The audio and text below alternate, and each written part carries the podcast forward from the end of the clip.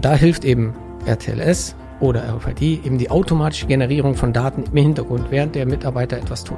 Das hilft eben ähm, quasi diese Daten zu erzeugen und den Mitarbeiter dafür von diesen unproduktiven Tätigkeiten, sage ich jetzt mal, zu entlasten.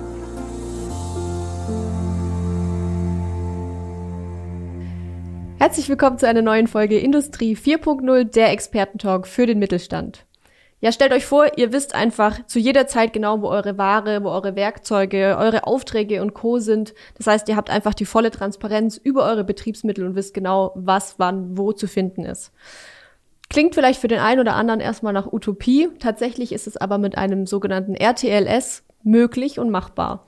RTLS steht für Real-Time Location System und was es genau ist, was es eigentlich kann, wie das funktioniert und was ich dafür für grundlegende Bedingungen bei mir im Unternehmen brauche, das schauen wir uns heute an. Zusammen mit meinem Gast. Bei mir ist Peter Feldmann von der Katrein Solutions GmbH. Du bist dort äh, Senior Sales Manager und Partner Manager.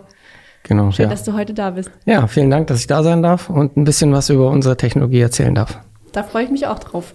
An der Stelle wie immer noch mal kurz der Hinweis, die Folge gibt es auch wieder bei YouTube als Video zu sehen, also schau da gerne mal vorbei. Peter, bevor wir anfangen, stell dich gerne einmal noch mal ein bisschen genauer vor. Wer bist du und was macht die Cut3 Solutions genau? Ja, Peter Feldmann, ich bin äh, 55 Jahre alt, bin äh, jetzt seit neun Monaten bei Cut3 Solutions, eben als Sales- und Partnermanager. Das heißt, ich äh, betreue Partner, die unsere Technologien einsetzen ähm, und äh, entwickle mit denen Projekte, begleite sie in den Projekten, berate sie, welche Technik man dann am besten einsetzen kann.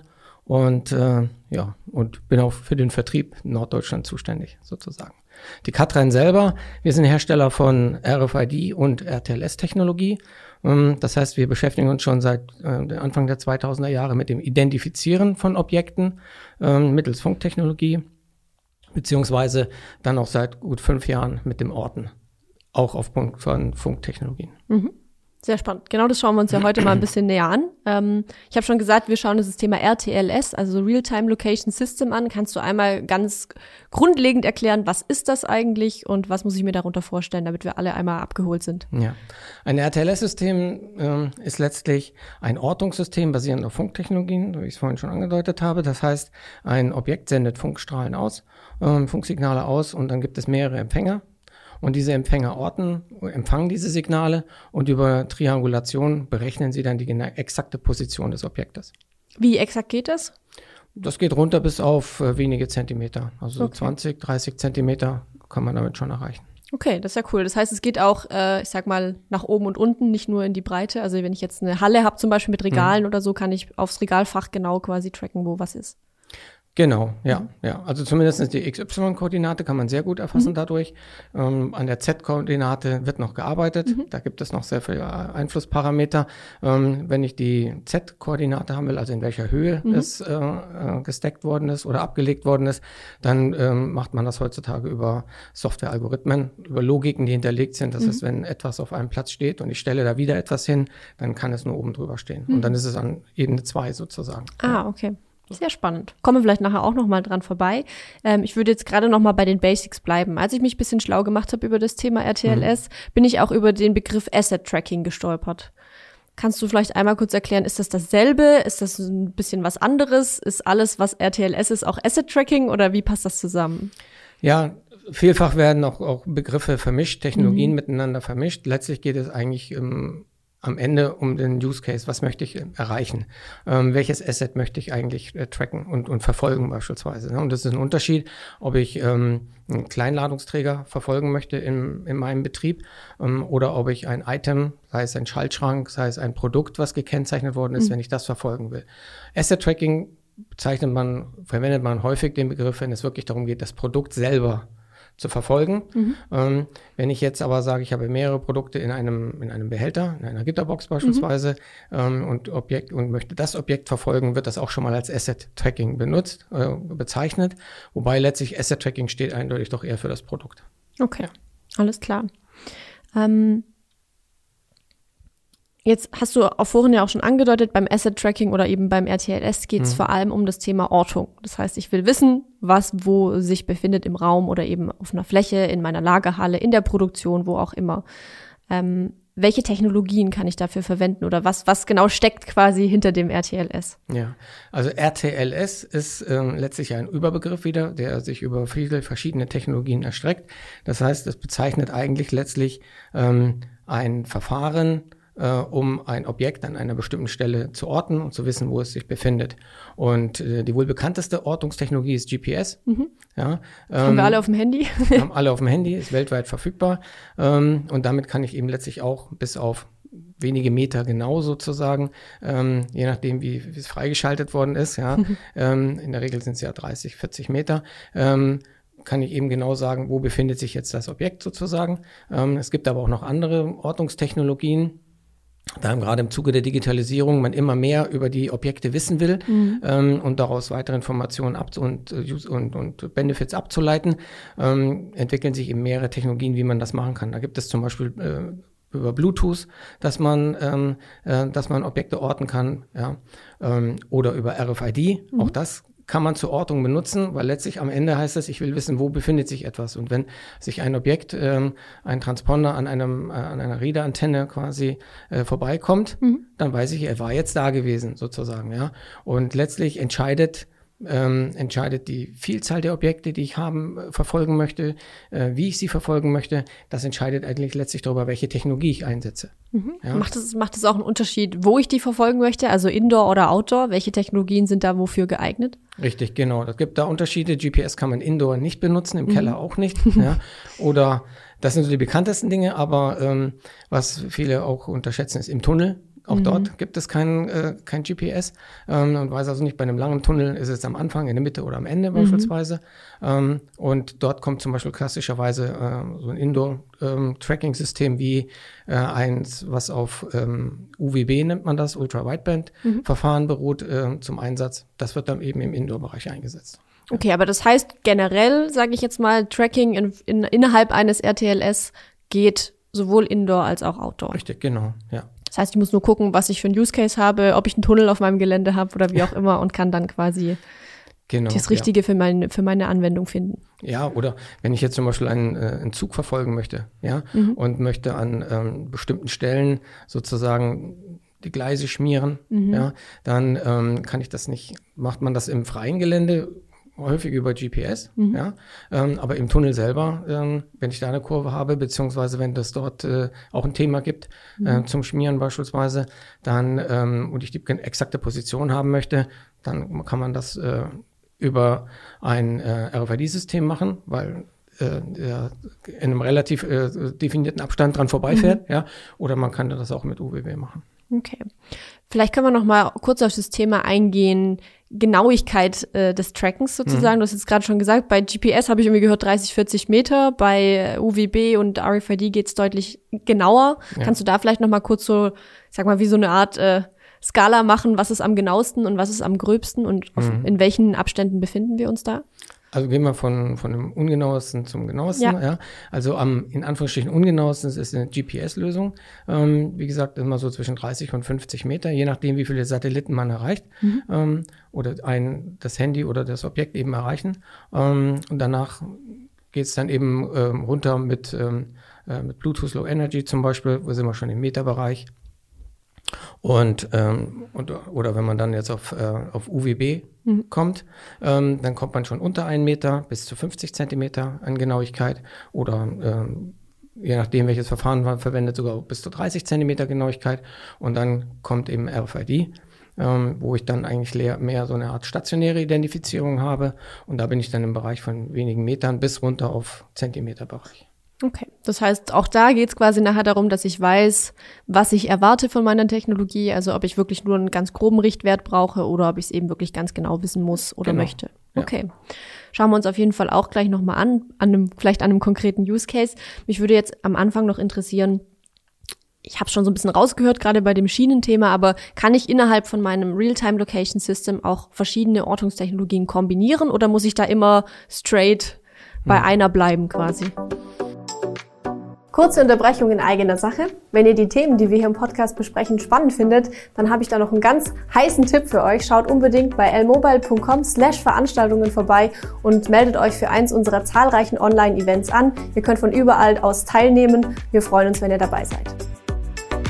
am Ende letztlich, wenn wir uns ähm, verschiedene Lösungen anschauen, die, die umgesetzt worden sind, ähm, letztlich verwendet man ja sowohl ähm, RFID als auch RTLS verwendet man ja, um automatisch Daten zu generieren. Mhm. Daten im Hintergrund zu generieren, ohne die Mitarbeiter mit aufschreiben, mit einscannen und so weiter mhm. belasten zu müssen. Und ähm, und wenn man sich jetzt anschaut, was am Ende für eine Lösung dann zum Einsatz kommt, wie, sie, wie, es, wie es der Kunde äh, am besten passt zu ihm, dann äh, stellt man häufig fest, das ist ein Mix aus mehreren Technologien. Es ist nicht nur eine Technologie als solches. Ähm, und Katrin hat das eben letztlich auch äh, schon, schon seit langem erkannt und hat äh, äh, quasi in einem unserer äh, RTLS-Transponder beispielsweise auch mehrere Technologien verbaut. Mhm. Das heißt, in dem Transponder selber ähm, äh, ist eine UWB-Technologie zum Orten mhm. drin. RTLS, wie wir das in dem Fall auch dann bezeichnen bei uns. Mhm. Ähm, und dann haben wir aber auch einen Transponder eingebaut, einen UAF-Transponder ähm, und eben auch einen NFC-Chip, äh, mhm. NFC-Transponder drin, so dass man eben mit mehreren verschiedenen Technologien quasi das Gerät oder das, äh, das Objekt dann auch orten kann. Je nachdem, wo es sich gerade befindet, beziehungsweise welchen ähm, ähm, ja, was ich damit erreichen möchte, sozusagen. Ja, also ich mhm. kann über RFID den ähm, auch den RTLS-Transponder aufwecken oder wenn er dann, ähm, und dann, dann lokalisiere ich ihn in der Halle. Mhm. Wenn er die Halle aber verlässt, um, weil er an einem Container dran ist und auf eine Reise geht beispielsweise, ähm, dass ich ihn dann per RFID-Kommando schlafen lege. So, dann wird keine Batterie verbraucht, dann funkt er auch nicht in der Gegend rum, wo keiner ist, der zuhört. Mhm. Und wenn es wieder zurückkommt, wecke ich es wieder auf beispielsweise. Das mhm. sind so verschiedene Technologien, die man miteinander an der Stelle kombinieren kann. Das heißt, die kommen sich auch nicht irgendwie in die Quere über die Frequenzbänder oder sowas. Das Nein. ist auf jeden Fall machbar. Genau, ja. Okay, das ist ja schon mal gut zu wissen.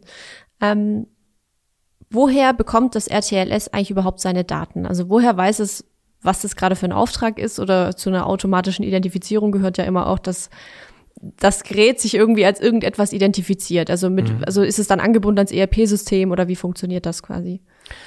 Naja, also letztlich ähm, RTLS-System ähm, ist, ist ja nur eine, eine physikalische, ähm, eine, also eine Technologie, ähm, um letztlich auf unterster Ebene Daten zu generieren. Mhm. Ähm, und diese Daten selber sagen an sich ja noch nichts aus. Sie müssen mhm. ja verknüpft werden mit Business-Prozessen, müssen verknüpft werden mit, mit Ereignissen beispielsweise. Ja? Mhm. Und, äh, und das geschieht dann eben letztlich im nachfolgenden System. Das heißt, die Aufgabe von dem RTLS-System ist, es am Ende eine Positionskoordinate wegzugeben, mhm. zu sagen, das ist das Item Nummer 25 und das befindet sich jetzt genau an diesem Ort. Mhm. Mehr macht das System eigentlich gar nicht.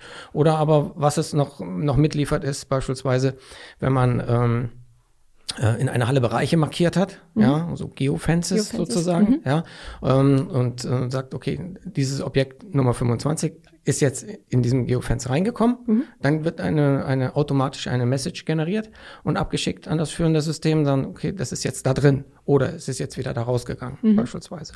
So, und dann geht das weiter in, äh, werden die Daten eben von dem, von dem empfangenen System aufgenommen und entweder visualisiert oder aber dann eben ans ERP-System ähm, geschickt, mhm. ja, um, äh, um dort eben letztlich bestimmte Zustände und bestimmte Abfolgen, Prozessschritte zu verfolgen.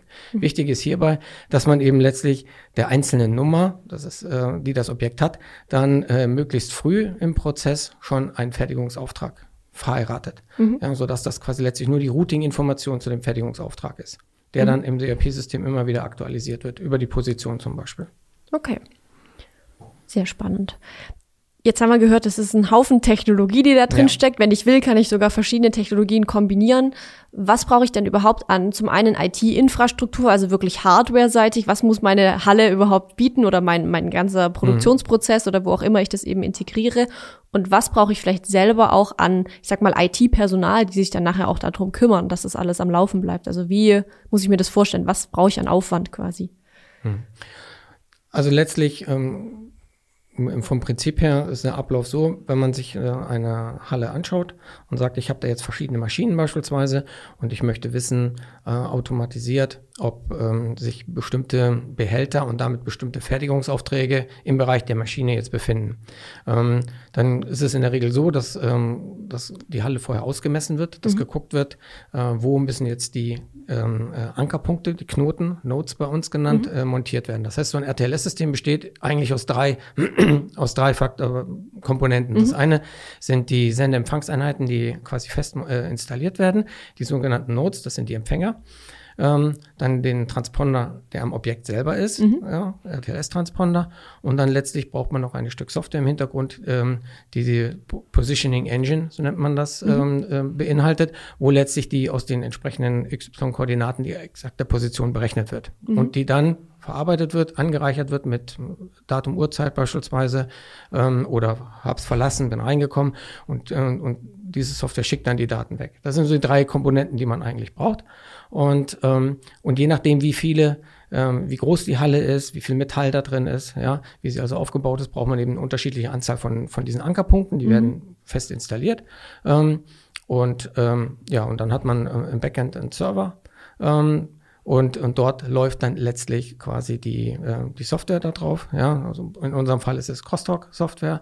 Ähm, und, und von dort werden die Daten dann quasi an das weitere System dann geschickt. Ja. Okay. So, und äh, letztlich, äh, was braucht man dann Personal? Wenn das System einmal eingerichtet ist, dann gibt es jemanden, der letztlich, irgendwo ist immer einer, der für die Technologie verantwortlich ist und der dann eben dafür sorgt, ähm, dass ähm, die äh, Transponder, die Batterien äh, quasi versorgt werden mhm. oder getauscht werden, ja, beziehungsweise, dass wenn es eine Störung gibt, dass dann so ein Anker mal getauscht wird oder sowas beispielsweise, ja. Aber in der Regel ist das ein wartungsfreies System. Okay, du hast jetzt gerade das Thema Batterien angesprochen. Wie lange hält so ein Transponder? Gibt es da irgendwie so einen Richtwert?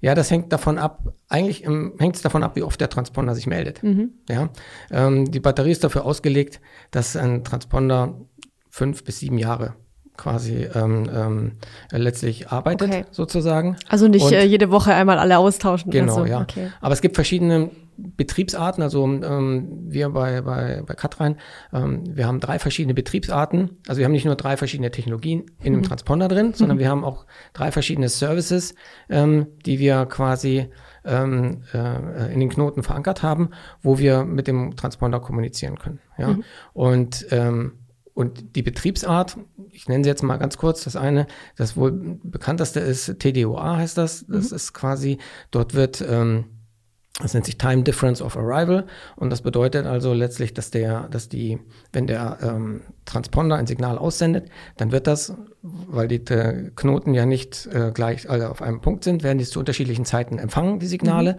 Und aus diesen Zeitdifferenzen äh, berechnet das System die Position. Mhm. Das geht so bis zu einer Genauigkeit von ungefähr, ja, knapp unter einem Meter, 0,75 okay. Meter, 75 Zentimeter ähm, und ähm, verbraucht relativ wenig Energie weil der Transponder einmal nur sagt, hallo, da bin ich mhm. und, die, und der Rest passiert im System, die ja mit Strom fest versorgt sind.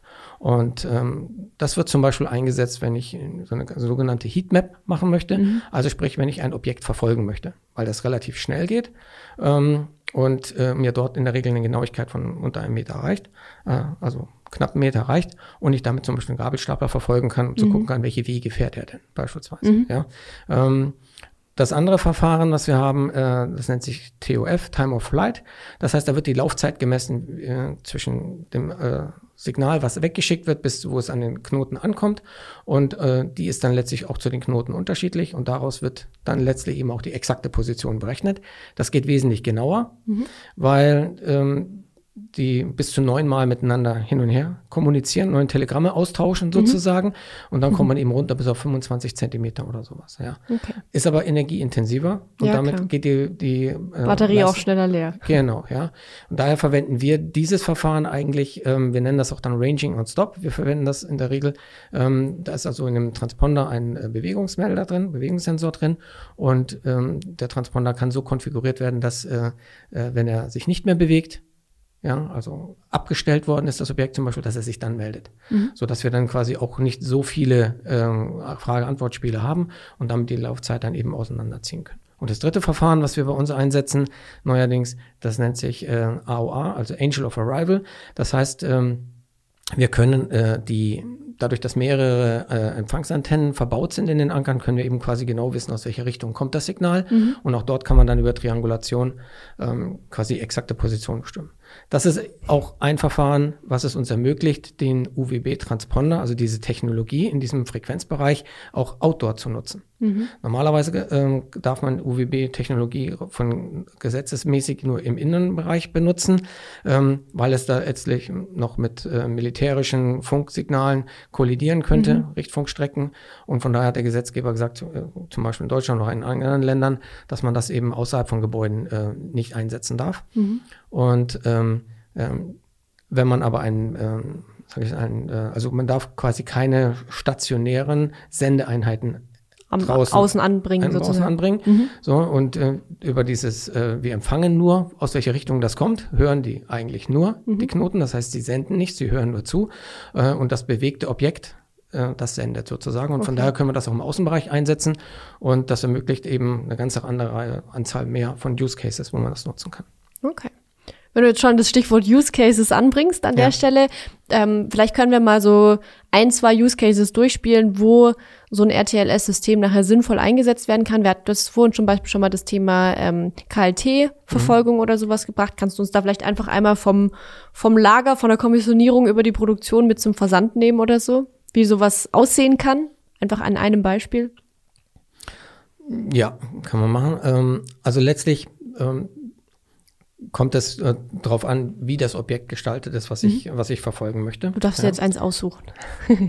genau, okay, dann ähm, nehme ich jetzt einen Use Case, wo, wo wir zum Beispiel ähm, eine bestimmte, eine bestimmte Kunststoffgranulatmischung in einem Container, mhm. ja, in einem Silo-Container angeliefert wird.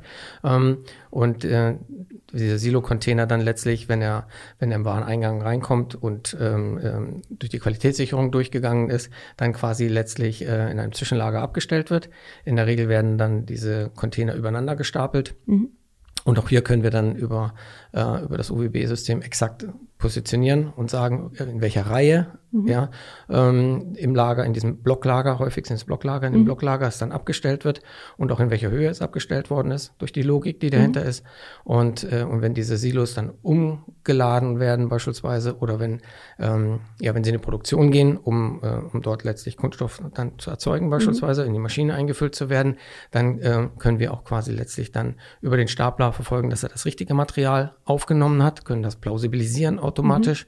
Mhm. Ähm, und wenn es dann an die Maschine angebracht worden ist, ähm, kann man auch an der Maschine selber dann, äh, weiß man, dass das jetzt äh, an der richtigen Maschine dieses äh, Material mhm. XY, diese Charge, die zum Beispiel verwendet worden ja. ist, dass die jetzt an die richtige Maschine, an den richtigen Extruder ähm, angeschlossen worden ist.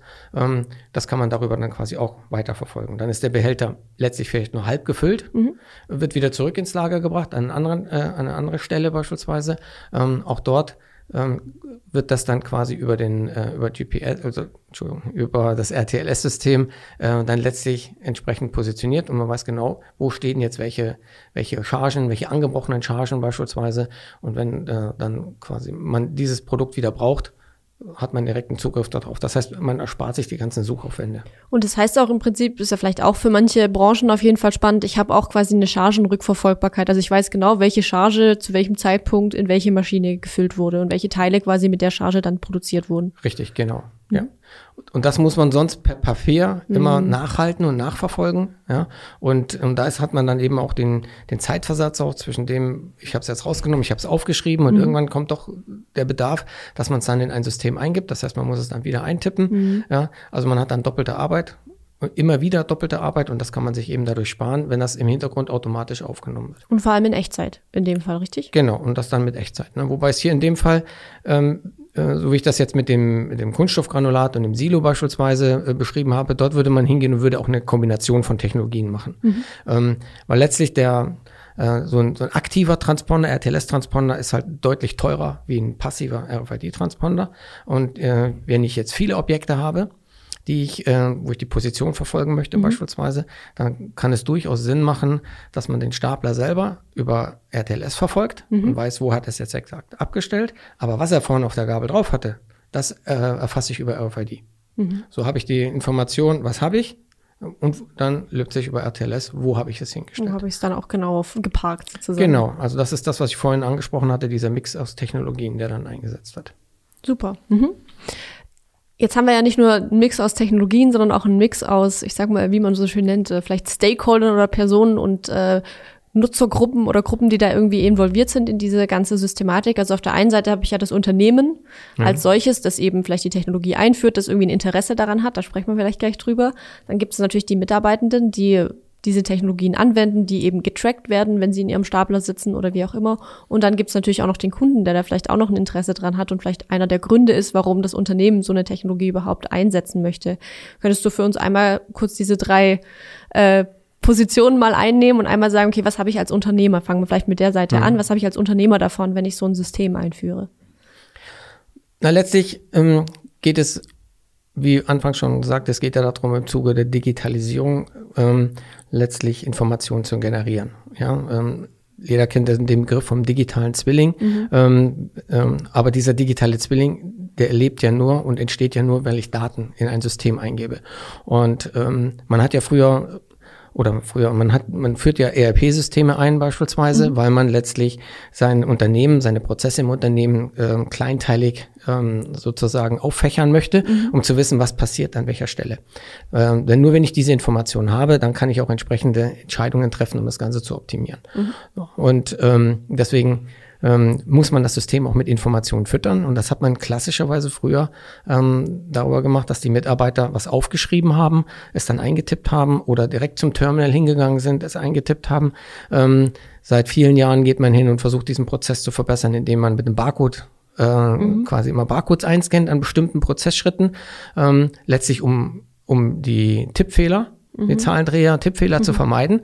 Ähm, man hat aber nach wie vor ähm, letztlich den Mitarbeiter, der mit involviert ist, dass er immer wieder was abschießen der was muss. Tun muss, ja. Er muss mhm. was tun, so. Und äh, das heißt, man bezahlt diese Genauigkeit der, im System, ja, damit Mitarbeiter Zeit sozusagen, ja. Mhm.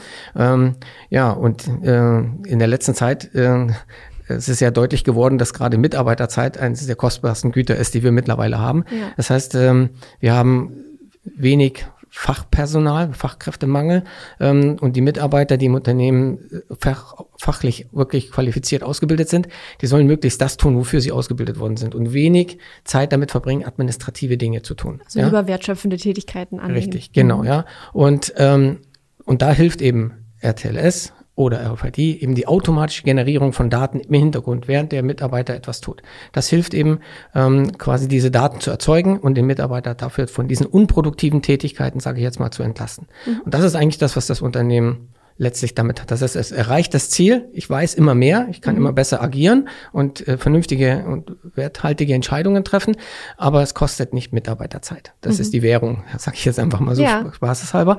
Ähm, und das ist das, was das Unternehmen davon hat sozusagen, ja.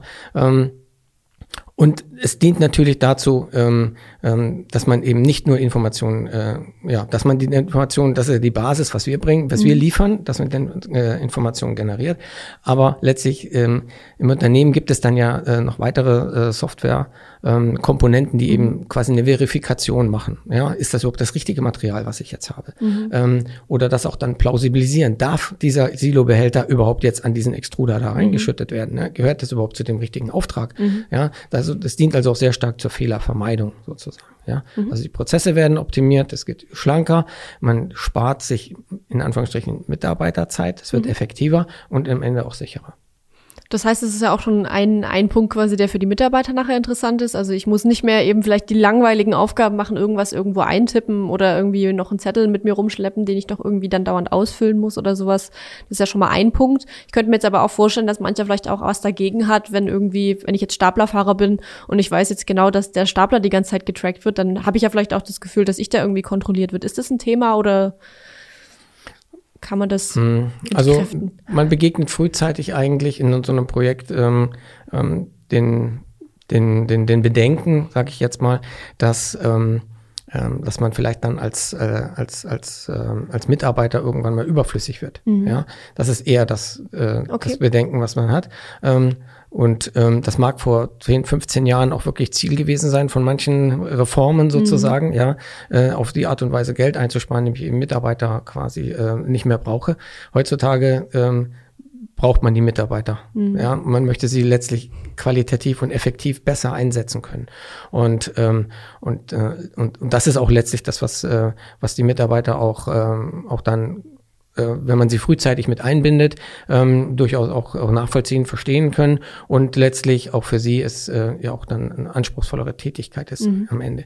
Und die, das, das Tracken dass man Mitarbeiter verfolgt wird, beispielsweise, ähm, das ist eigentlich ähm, nicht so nicht gegeben, weil wir ja nicht die Mitarbeiter verfolgen, sondern äh, es wird ja der Stapler verfolgt mhm. sozusagen. Und auch das wird in, in solchen Projekten relativ frühzeitig auch mit mit den Mitarbeitern mhm. abgesprochen. Oftmals kommt auch von den Mitarbeitern selber der Impuls, äh, zu sagen, lass es uns doch besser machen ähm, und wir setzen eine bestimmte Technologie ein, um eben Fehler zu vermeiden und, äh, und noch produktiver zu werden beispielsweise. Und und mh, mm, wenn ich den, das Objekt, also den, den, äh, den Stapler beispielsweise oder den RTS-Transponder, der am Stapler ist, ähm, nicht mit der ID des Mitarbeiters verheirate, dann habe ich auch keinen Bezug dazu. Mhm. Ja. Und, ähm, und ein möglicher Fall, wie man sowas lösen kann, wie wir es in der Vergangenheit schon öfters gemacht haben, ist eben, dass äh, auch im, gerade in Bezug auf RFID-Tätigkeiten beispielsweise, wenn man sowas einsetzt, ähm, dass man eben letztlich den, äh, die Mitarbeiter-ID völlig entkoppelt davon. Mhm. Und die Zuordnung, welcher Mitarbeiter persönlich, welcher Mitarbeiter äh, jetzt hinter einer Transponder-ID steckt. Diese Verknüpfung, die gibt es in der Personalabteilung. Also mhm. kein Mensch weiß das. Man weiß nur, dass der Transponder 25 jetzt da 20 Mal lang gefahren ist, mhm. aber man weiß nicht, wer. Welcher Mitarbeiter ist das jetzt? Genau, wer ist okay. genau. Aber das äh, klingt auf jeden Fall auch, finde ich, äh, nachvollziehbar. Und ich finde den Punkt, den du gesagt hast, sehr wichtig, dass man die Mitarbeiter eben einfach frühzeitig in das Projekt mit einbindet, nicht von oben irgendwas aufoktroyiert, wie man so schön sagt, sondern dass man einfach sagt, hey, ihr seid einfach mit am Tisch und äh, ihr wisst genau, was hier vor sich geht, was hier passiert und warum wir das tun. Genau, ich spreche in, in den Projekten mit, äh, mit unseren Partnern äh, und auch mit den Endkunden eigentlich immer relativ schnell. Ähm, kommt die Frage, dass ich äh, frage, haben wir denn am Ende einen positiven Nutzer? Mhm. Sprich, derjenige, der das System einsetzt, hat er ein Interesse daran, mhm. dass das eingesetzt wird? Hat er ein Interesse daran, dass das Objekt an dieser Stelle lokalisiert wird, mhm. beispielsweise? Ja. Und wenn das so ist, dann ähm, wird der Mitarbeiter quasi es auch genau so hinstellen, dass es auch identifiziert wird, beispielsweise.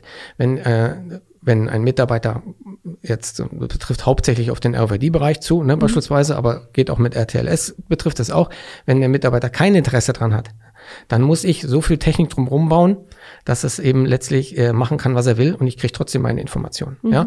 Sprich, es wird auch für das Unternehmen und auch für den Mitarbeiter letztlich am Ende äh, zahlt es sich aus, wenn er ein Interesse daran hat und, ähm, und man das dann eben quasi einfacher auch umsetzen kann sozusagen. Ne? Mhm. Jetzt habe ich angeteasert, es gibt ja noch diese dritte Partei, nämlich der Kunde. Was könnte ein Kunde davon haben? Also der ist jetzt natürlich nicht der Entscheider, der jetzt sagt, ja, wir machen das jetzt, weil da habe ich was davon, aber ist ja vielleicht auch so ein Hintergedanke, den man als Unternehmer hat, dass man sagt, hey, auch die Kunden haben dann vielleicht was davon, wenn ich das so einsetze.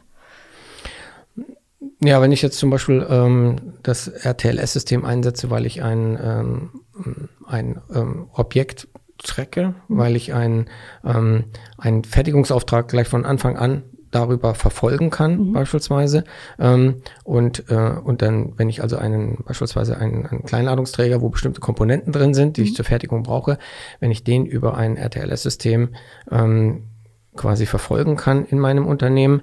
Ähm, dann habe ich auch Informationen über den Fertigungszustand sozusagen. Mhm. Ja, und ähm, diese Informationen könnte man auch letztlich einem, äh, einem äh, einem Endkunden sozusagen, ja, einem, einem, einem dem Kunden des, des, mhm. des Unternehmens sozusagen auch zur Verfügung stellen, ähm, dass es eben weiß, wo befindet sich das gerade. Ähm, viel interessanter wird es, wenn, ähm, weil das Oftmals bekommen wir diese, diese eben mit, dass im Unternehmen sehr viel Zeit darauf verwendet wird, eben äh, Fertigungsaufträge zu, zu suchen, mhm. ja, beziehungsweise, also wo sind die Komponenten, die zu ja. diesem Fertigungsauftrag gehören? Ähm, und, ähm, äh, und dadurch verzögern sich dann natürlich Lieferzeiten. Mhm. Also, es kommen Sachen eben durcheinander beispielsweise oder sowas. Und da wird eben auch sehr viel Zeit mit verwendet zu telefonieren und so ruft man immer oben eben unten an in der Produktion und sagt, mhm. äh, wo ist das denn jetzt gerade? Oder aber es wird ähm, ähm, von der seitens des Vertriebes, wo der, wo der Kunde dann angerufen hat und hat mhm. gesagt, hier, wo ist meine, wie sieht es aus, wann kann ich das geliefert bekommen? Ja. Passt das noch in der Zeit? Ähm, dann ruft man eben letztlich in der Produktion an und fragt nach, wie weit seid ihr denn? Ne? Mhm. So. Und wenn ich aber letztlich über, äh, über ein ähm, Ortungssystem in dem Fall beispielsweise verfolgen kann, wo befindet sich das gerade, dann habe ich hier sehr, sehr viel mehr Informationen zur Verfügung und man kann auch sehr viel direkter und schneller Antworten geben. Mhm. Ja. Also haben am Ende des Tages alle was davon. wenn man es gut macht. So kann man Und das wenn man sagen. den richtigen Richtig. Use Case findet, Ja, sozusagen. genau. Okay, super spannend. Ähm, in Anbetracht der Zeit würde ich dich jetzt gerne noch bitten, ähm, ich weiß nicht, ob man das Appell nennen kann oder ein, eine Empfehlung geben an die Leute, die sagen, ja, okay, es klingt irgendwie spannend, ich bin mir aber immer noch nicht so richtig sicher, ob ein RTLS jetzt das richtige System für mich ist. Was kannst du so jemandem mitgeben? Was kannst du ihm als Denkanstoß, als Hausaufgabe vielleicht mitgeben und sagen, beschäftige dich mal damit, damit du da irgendwie für dich Klarheit reinbringst? Das ist eine spannende Frage. Okay. Ähm, letztlich, mh, letztlich treibt so jemanden äh, ja die, die Frage um, ähm, wie kann ich denn, also ich habe ein bestimmtes, ein bestimmtes Pain, eine bestimmte Herausforderung, äh, wo, ähm, wo ich eigentlich besser werden möchte, beispielsweise. Und ähm, ähm, und da ist ja die Frage, wie kann ich da besser werden? Was kann ich tun? Was hilft mir letztlich sozusagen? Und, ähm, und da stellt sich eigentlich die Frage, die man sich stellen muss an dieser Stelle ist, ähm, was bereitet mir denn die Schmerzen? Sind es meine, sind es Suchzeiten? Also su verbringen meine, meine Mitarbeiter viel Zeit damit, ein bestimmtes Objekt zu suchen, weil ich brauche es jetzt. Ja, so. Ähm, oder ich habe nur eine bestimmte Anzahl von, ähm, von, von bestimmten Werkzeugen beispielsweise, ja. Ähm, und, äh, und ich kann die und muss diese auch dann auf 30 Mitarbeiter verteilen, ja. Und jeder äh, ähm, möchte dann eben wissen, wo ist es, ja. Ja. Ähm, das sind solche, solche Themen. Also man muss sich gucken, ähm, wo sind meine Schmerzen, wo ist das Problem, was ich habe, ähm, wo kann ich besser werden? Ähm, und, äh, und was kostet mich das. Ja, das ist immer ganz wichtig, ja, dass man sich auch, auch von vornherein eigentlich im Klaren darüber ist, ist dass, äh, dass so ein System Geld kostet und äh, das Geld auf der anderen Seite ja auch wieder erwirtschaftet werden muss. Ja. Und, ähm, und ich muss eine Verbesserung dadurch äh, erfahren können. Und, ähm, und, und da ist eben letztlich eine entscheidende Frage, ist, wie viel Zeit verbringe ich mit Suchzeiten? Ja. Ähm, oder aber ähm, beispielsweise, wenn Objekte verschwinden, ja, weil sie nicht wieder zurückkommen und, ähm, äh, und ich nicht weiß, wo sie verschwunden sind, ja, dann muss ich einfach nachkaufen. Ja. Und, ähm, und auch dort letztlich ist die Frage, wie viel muss ich denn nachkaufen und kann mir in so ein System helfen, dass ich es nicht mehr nachkaufen muss, weil ich dem, weil ich genau weiß, wo es ist oder wo ich es gelassen habe beispielsweise. Ja, ähm, das sind das sind also so, so solche solche Themen, die einen da an dieser Stelle umtreiben. Ähm, oder aber wenn ich zum Beispiel ähm, ähm, Produkte verfolgen möchte, möchte wissen, ob ein ähm, beispielsweise in der Fleischproduktion, ob äh, sich ein bestimmter Behälter, ähm, dass der bestimmte Bereiche nicht verlassen hat, um die Kühlkette nicht zu unterbrechen, beispielsweise. Ja, ähm, könnte man das genauso oder kann man das genauso einsetzen und ähm, oder zu sehen, ähm, welche Wege laufen denn meine oder fahren denn meine Objekte, ja, oder auch meine, wie werden die Ware denn transportiert von Maschine zu Maschine, ähm, um daraus dann abzuleiten, sind das die richtigen Wege, kann ich da was dran verändern, ja. Also am Ende geht es um Prozessverbesserungen, das ist immer das, was, äh, was letztlich dahinter steht. Und äh, um dort dann ja, entweder Kosten zu sparen oder effektiver zu werden und in der gleichen Zeit mehr machen zu können. Ja, das sind so die, die Treiber des Ganzen eigentlich. Das heißt, äh, ich muss am Ende des Tages erstmal ehrlich zu mir selber sein und sagen, okay, wo habe ich Schwierigkeiten, zum Beispiel mit Suchzeiten oder Nicht-Finden-Zeiten, wie auch immer man das nennen möchte, ähm, und wo habe ich dann quasi äh, mein, meine Schwierigkeit, mein Problem und das eben erstmal ehrlich mit sich sein, erstmal sich aufschreiben vielleicht oder vielleicht mal runtergehen und äh, in der Produktion nachfragen, wie sieht's bei euch aus? Ähm, wo gibt's solche, solche schwierigen Stellen, wo gibt's solche Punkte, wo man äh, Verbesserungen machen kann und dann das quasi eben zum Beispiel mit so einem System lösen? Richtig, genau. Ja. Okay. Alles klar. Dann, äh, Peter, ich danke dir für den spannenden Einblick. Wir haben uns angeschaut, was ist eigentlich RTLS, ein Real-Time Location System? Ähm, was hat das Ganze mit Asset Tracking zu tun? Welche Ortungstechnologien stecken dahinter? Welche IT-Infrastruktur brauche ich? Wir haben uns einen Use Case angeschaut und jetzt gerade auch nochmal über den Mehrwert für Unternehmen, Mitarbeiter und Kunden gesprochen. Also ich glaube, da ist ein Haufen Informationen drin, die ihr da draußen jetzt natürlich erstmal verarbeiten müsst. Deswegen, wenn es noch Fragen gibt zu dem Thema, dann schreibt uns das gerne in die Kommentare. Oder wenn ihr noch Ideen für weitere Folgen habt, vielleicht auch mit dem Peter, dann lasst uns das wissen. Wir geben die Fragen natürlich auch gerne weiter. Und ansonsten würde ich sagen, vielen Dank, dass ihr wieder eingeschaltet habt. Gebt uns gerne einen Daumen nach oben oder eine Bewertung bei iTunes, Spotify und Co., wenn es euch gefallen hat. Und dann würde ich sagen, vielen Dank nochmal an dich, dass du heute da warst. Vielen Dank für die Möglichkeit, dass wir es darstellen konnten. Ja. Sehr gerne und bis zum nächsten Mal. Macht's Ja. gut. Tschüss.